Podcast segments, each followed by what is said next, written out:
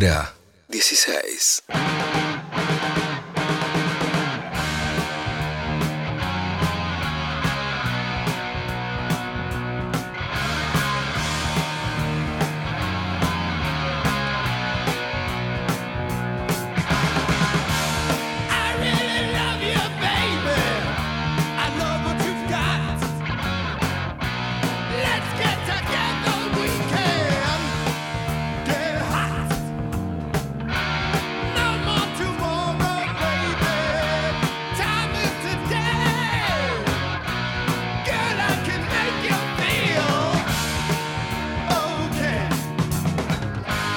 Bien, 4.36. Estamos escuchando un poquito de Kiss haciendo Love Gun. No creo que haya nadie en la República Argentina que no haya pasado por sus redes sociales eh, durante estas últimas horas y no haya encontrado cientos de fotos de gente celebrando y festejando con el show la nueva visita de Kiss en la, en la Argentina. Ahí estuvo nuestra querida compañera Miki Luzardi. Me pongo de pie acá. Sí, por favor. Recibimos a la bandera de Les ceremonia. pido que no lo hagan, por favor. Está con nosotros de visita. y Pasó por acá. Bueno, estábamos charlando del tema. Quería que nos contara un poquito de cómo, cómo estuvo, cómo vio, cómo vivió el concierto de Kiss en la Argentina, la vuelta de Kiss a la Argentina y la despedida también, ¿no? Eso es muy loco. Gracias primero, Eddie, Maru y Flora por la invitación. Qué lindo será ir con ustedes, ahora que te dé Ah, mi manija Gracias de por venir aire. a la radio a vernos. Qué boluda. que soy. Pero qué boluda. No, aparte es el horario en el que suelo. so- Son de los que más veo en, en un punto. Eh, sí, la verdad que Eddie, a ver, de- a lo que hace referencia entiendo es que es el End of the Road Tour, digamos. Están Sí. anunciando básicamente que, igual es muy gracioso, al muy estilo Kiss, que comercializan absolutamente todo. Leí una entrevista con Gene Simmons antes de preparándonos para lo que iba a ser el show y decía.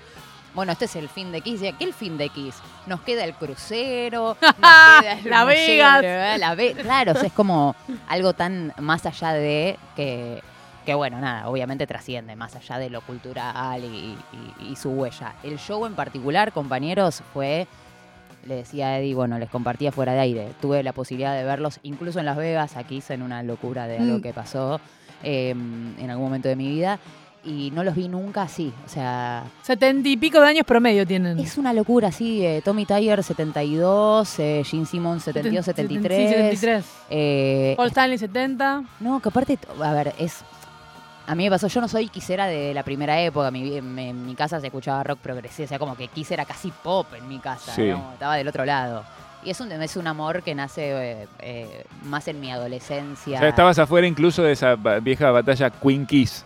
Y ¿no? ni llegué, no, era Queen definitivamente. Sí. No había, No había ni, pregunta, claro. Pero No, en no, el no. primario yo sí, teníamos Claro. clases de ABBA o de Kiss. O era uno u otro. No, no podías elegir los Yo dos. tenía ABBA y, y escuchaba Kiss en el closet.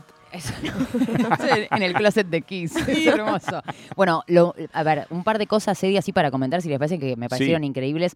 Subí un videito, eh, la cantidad de niñez, la cantidad de niñez. Yo decía esto, está claramente Kiss, digo, para padres, más padres que tengan ganas de que sus hijos escuchen un poco de rock. Yo creo, este es mi top 3. Los Beatles, Queen y Kiss. Ah. Definitivamente. La cantidad de pibitos de, pero hablo chiquito, ¿no? De 9, 8, 4, 3. Y quizás fueron con el abuelo y no con el padre también, ¿eh? A una le pregunté, ¿es tu hijo? Me dice, no, no, soy la abuela, era tan joven. Claro, y era la, era la abuela. Y bueno, muchas situaciones así como de, de- de- de mucho amor. Los pibitos se saben todos los temas disfrazadísimos. Como, eh, obviamente Gene Simmons y Paul Stanley siempre son como los que más Sí. ranquean.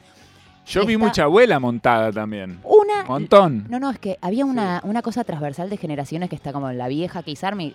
La historia de Kiss en Argentina ti- es para escribir como varios capítulos. Digo, esa avenida fallida del 83 que Uf. termina concretándose en el 94 en un Monsters Mm. of Rock. Quedan manija, incluso ellos se van a hacer la fecha de Chile y vuelven a Argentina, meten un par de obras. Hay como una cultura no la quiero comparar, pero hay algo análogo a lo que pasa en Argentina con los Ramones, digo, con, con algunas bandas que generan como algo particular. La Kiss Army y demás. Y claro, la Kiss Army ya tiene 50 años, muchachos. Claro. O sea, van con los pibes, adolescentes o incluso los nietes. O sea, eh, está todo ahí. Tremendo. Y es un show tan de, de una espectacularidad. Bueno, les contaba, trajeron faltó, no faltó nada. ¿Cómo es que volaba por, eh, Stanley, por Dios? Es, hay un momento, a ver, está el momento en el que Gene Simmons se eleva por sobre todo, digo, después de, después de tener su momento súper oscuro, que ahí también decía, esto es medio flashero, como hay bocha de niños, pero están viendo como un chabón que de repente toda la, todo verde y tipo asqueroso. Esos nenes van a soñar cosas. Raro, pero al mismo tiempo Fascinado. Aguante. Ah, euforia. Y el momento en el que Paul Stanley no sabes cómo, porque todo está muy bien hecho, alguien ya le clavó el arnés y literalmente el campo argentino Polo es muy grande y más con este armado que sería como vertical, si quieren decirlo, digo, en, en un rectángulo en vez de estar eh, paralelo el escenario, está en una de las puntas, con lo cual tenés un largo tramo de, de campo. Sí. Se tiró con un... eh, hizo Como una tirolesa. una especie ¿no? de tirolesa enganchado. 70 años, señor. Con la viola atravesó, no sé, más de 100 metros seguro, hasta un mangrullo. Me muero. Hizo el tema desde el mangrullo. No, un nivel de. A ver, nadie se quedó con ganas, excepto de. O sea, nos dieron todo. La lista fue. Abrieron con Detroit Rock City, fue todo espectacular. Terminaron con los papelitos de colores, fuegos artificiales. Como, viste, como dicen ellos, como quieren lo mejor, van a tener lo mejor. Me encanta ver- esa cosa del el viejo show. rockero de no te voy a desilusionar, no vengo a sentarme con una acústica, no, mirá, te la rompo toda. Es hermoso. No, y a mí me, me emociona, bueno, con Eddie lo hemos hablado muchas veces, con bandas que nos gustan mucho y que tienen muchos años de trayectoria, como es el caso de X, a los que claramente dinero no les falta. O sea, estamos hablando de personas que facturaron desde el día uno mucho, pero mucho dinero. Sí, casi que era su objetivo primordial, ¿no? Incluso, bueno, ese era mi, como mi primer eh, eh, lucha Sí. adolescente con Kiss, que era como, pará, esto es re comercial. O sea, hay muñequitos de Kiss, preservativo de Kiss, Claro, cerveza de Kiss. Ataúdes sacaron. Ataúdes de. Kiss, Sí, es como el crucero de Sí. Kiss, el coso de Kiss, y como, ¿y la música dónde está? Y ahora me pasa, me parece que, al menos mi propia vuelta, como creo que le pasa a muchos emocionalmente, es, y la música está, porque tienen setenta y pico de años, la vida hecha por 18 generaciones, pues ya están todos recontra salvados. Lo hacen para divertirse. Y, se están, di- y es una gira de tres años, loco. O sea, son más de 200 fechas. eh, va, va a durar, sí, creo, creo que termina en el 2024 la gira. O sea, es una locura. Hay que tener ganas, muchachos. O sea, y hay que Sí. disfrutarlo, evidentemente. De, eh, piensen que son personas, esto se lo digo sobre todo a las que por mandato nos hemos maquillado durante un montón de años. Imagínense Ay. las horas que usan esos muchachos en producirse. ¿Y esa piel? Eh, Boluda, y tocar ¿Cómo aparte de dos hacen? horas con lo- el coso de Gene Simmons. Debe Pesa. pesar Ay, Sí. no. 30 kilos. No sé cómo hace. Y las plataformas en los pies tenés que te, te vas a tropezar, te No, no. todo. Tienen un ob- Una se pone dominio. dos tacos, un Uno rato, tiquitacos, se pone un poco de rímel y ya está llorando diciendo ay qué incómodo. Sí, es como, bueno, es, es, esquises ahí en ese sentido. Quizás eran feministas y no lo sabíamos, ¿viste? Es verdad. Estaban haciéndolo por nosotras, como así de mal la pasan las mujeres con su producción. Sí. Eh, fue un show... no sé si tanto igual. no, eh, no sé si tanto, definitivamente no. La historia me parece que. Dice no todo lo sí, contrario. sí. Eh, bueno, han vivido los 70, Claro. los 80 y momentos así complicados. De hecho, hay una entrevista que les hice hace muchos años. Ay, los entrevistaste. Los entrevisté dos veces, eso es hermoso y no la puedo publicar porque Porque estaban yo, desnudos. yo atajo, pero es como, este, van a lo sexual o como recién se la compartía a Juancito, alguno de los pibes en un momento La faltaba, machiruleaban un poco. no venía Paul- faltaba Paul Stanley, estaba, eh, eh, estaban todo lo demás, qué sé yo. Entonces en un momento yo como en chiste les digo, ¿puedo hacer de Paul? Y empezamos con la entrevista.